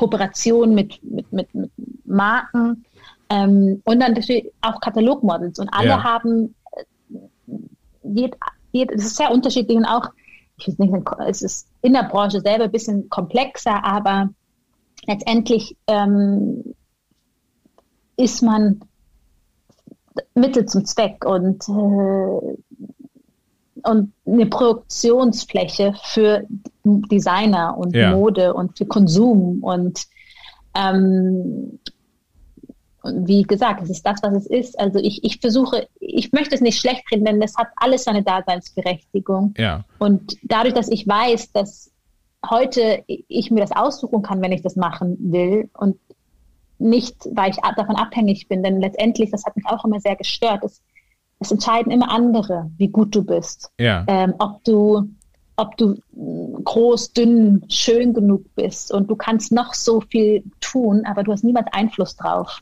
Ist- Denn es sind andere, die, die, die, die der Meinung sind, ob du gut bist oder nicht. Und ist es so, dass äh, im Prinzip die Bewertungsfaktoren eh immer alle subjektiv sind? Also Absolut, äh, absolut.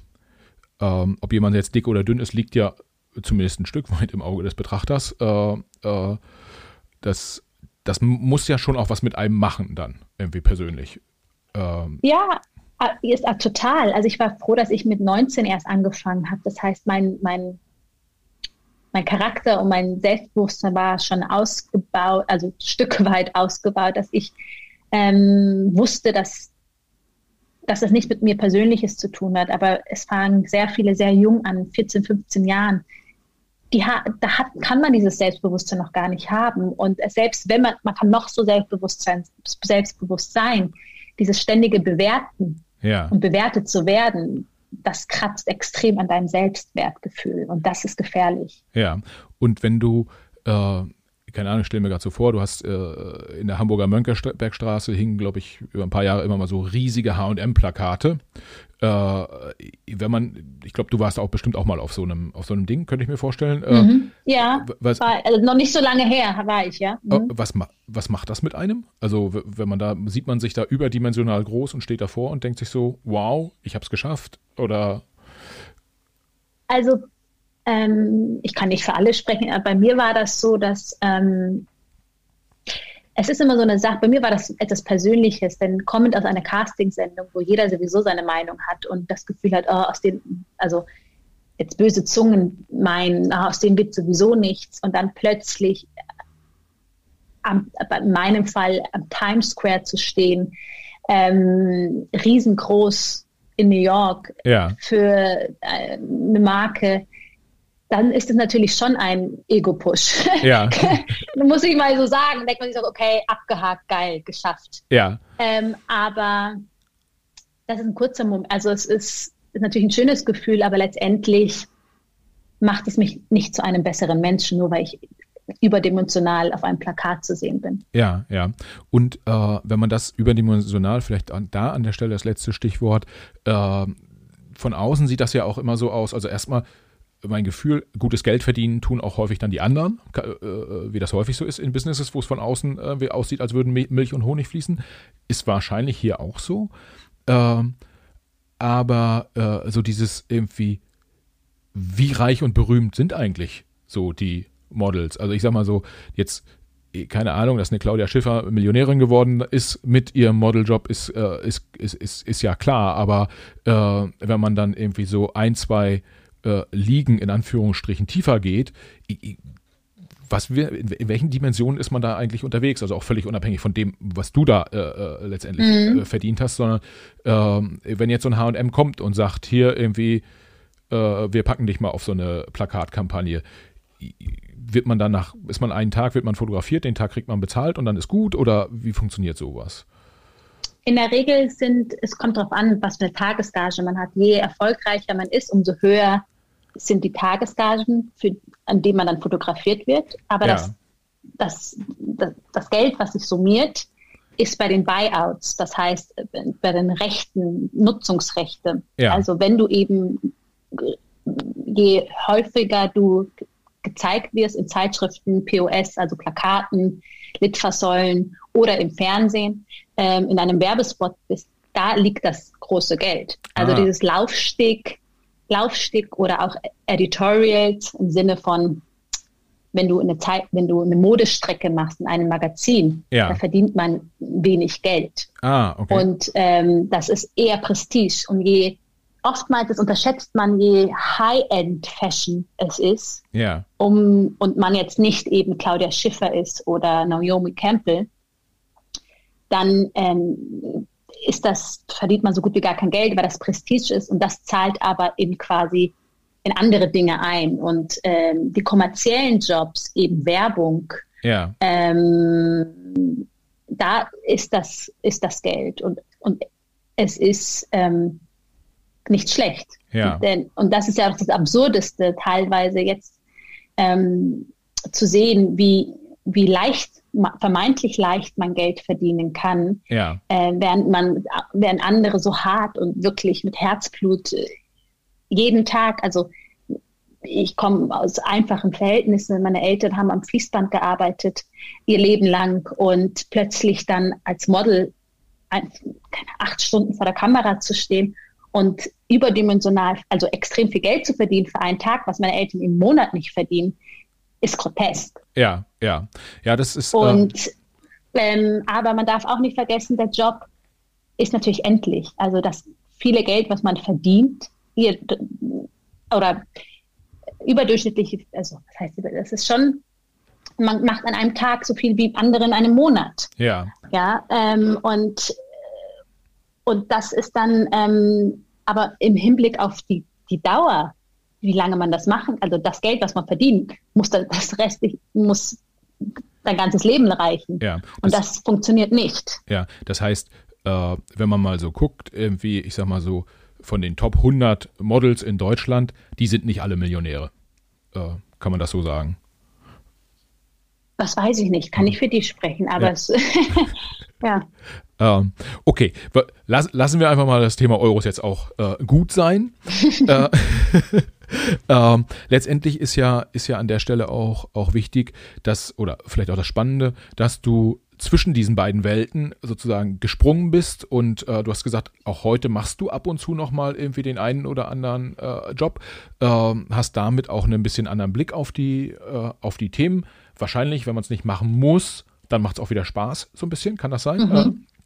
Genau, so ist es. Ähm, und und äh, wenn es dann Hobby ist und man damit auch nochmal, Hobby in Anführungsstrichen natürlich nur, äh, und man kann damit nochmal ein paar Euro verdienen, ist ja auch schön und äh, äh, insgesamt sehr, sehr angenehm.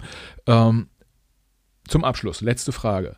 Was planst du für die nächsten zwei, drei, vier, fünf Jahre? Gibt es außer Nuru Coffee und Nuru Woman noch äh, etwas? Und äh, wenn ja, was? Also ich muss sagen, ich bin ziemlich, ähm, wir sind ziemlich ausgelastet mit sowohl mit Neurocoffee als Neurowoman, dass das weiterläuft. Natürlich haben wir unsere Ziele, was wir in den nächsten drei, fünf, zehn Jahren erreichen wollen.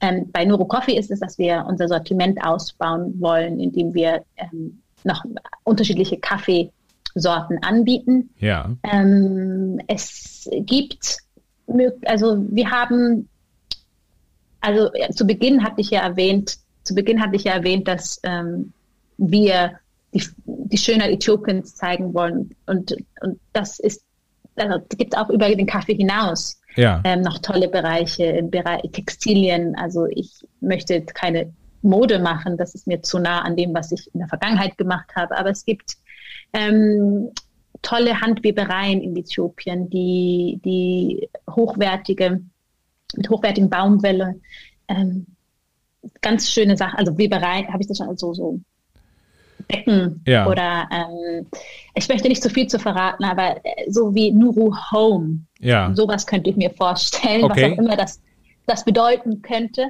Ähm, also, aber dass wir vielleicht nicht in drei Jahren, aber vielleicht in fünf Jahren ja. ähm, da uns bisschen neben Kaffee auch noch ein weiteres Segment ja. oder weitere Segmente anbieten. Aber ähm, mal schauen, wie weit wir kommen und wie schnell vor allem. Okay, vielleicht ja auch Nuro Travel und dann äh, Reisen nach Äthiopien zum Beispiel. Das ist auch, das ist auch nicht so ganz ausgeschlossen. Also das ist aber dann vielleicht in zehn Jahren. Aber das ist witzigerweise ist meine Schwester hat eigentlich Wirtschaftspsychologie studiert, aber hat eine Ausbildung als Reiseverkehrskauffrau gemacht. Und ich ärgere sie immer und sage, ah, vielleicht bringt uns das dann doch noch irgendwas, das du mit Reisen zu tun hast. Und wer weiß, vielleicht gibt es irgendwann mal Nuro-Tours und es gibt, äh, dann könnt ihr alle auf Kaffeefahrt mitkommen, ja? Ja, das, das, wer das, weiß. Das, das würde dem Begriff Kaffeefahrt nochmal eine ganz neue äh, äh, Bedeutung geben. Ich habe da, genau. ich hab da zwei, drei Ideen dazu, äh, aber das, das, das können wir ja dann noch äh, besprechen. Äh, ja, das waren meine Fragen, Sarah. Ich, ähm, ja, hat riesig Spaß gemacht. Äh, ich, bin fast, ja, ich, ich, bin, ich, bin, fast sprachlos. Äh, das glaube ich nicht. Ähm, ja, hat, hat, Spaß gemacht. Ich sage äh, vielen, vielen Dank. Ähm, äh, und ja, würde mich freuen. Vielleicht können wir, können wir ja äh, noch ein, ein weiteres Mal über den, den Fortgang eurer äh, Projekte hierbei Macht was berichten. Aber jetzt sage ich schon sehr, mal sehr gern. vielen Dank und schön, dass du dabei warst. Ja, vielen Dank. Also es hat sehr viel Spaß gemacht. Ähm, ja, ich hoffe, dass wir uns auch mal persönlich begegnen, jetzt nur so. Aber sehr, sehr, sehr, war auch sehr schön. Sehr, sehr, sehr gern. Äh, das machen wir. Äh, und äh, ich sage jetzt den, den Hörern Tschüss. Äh, und ja, die nächste Folge mit dir, die kommt dann. Das haben wir schon mal festgemacht. Okay? Sehr gern, ja.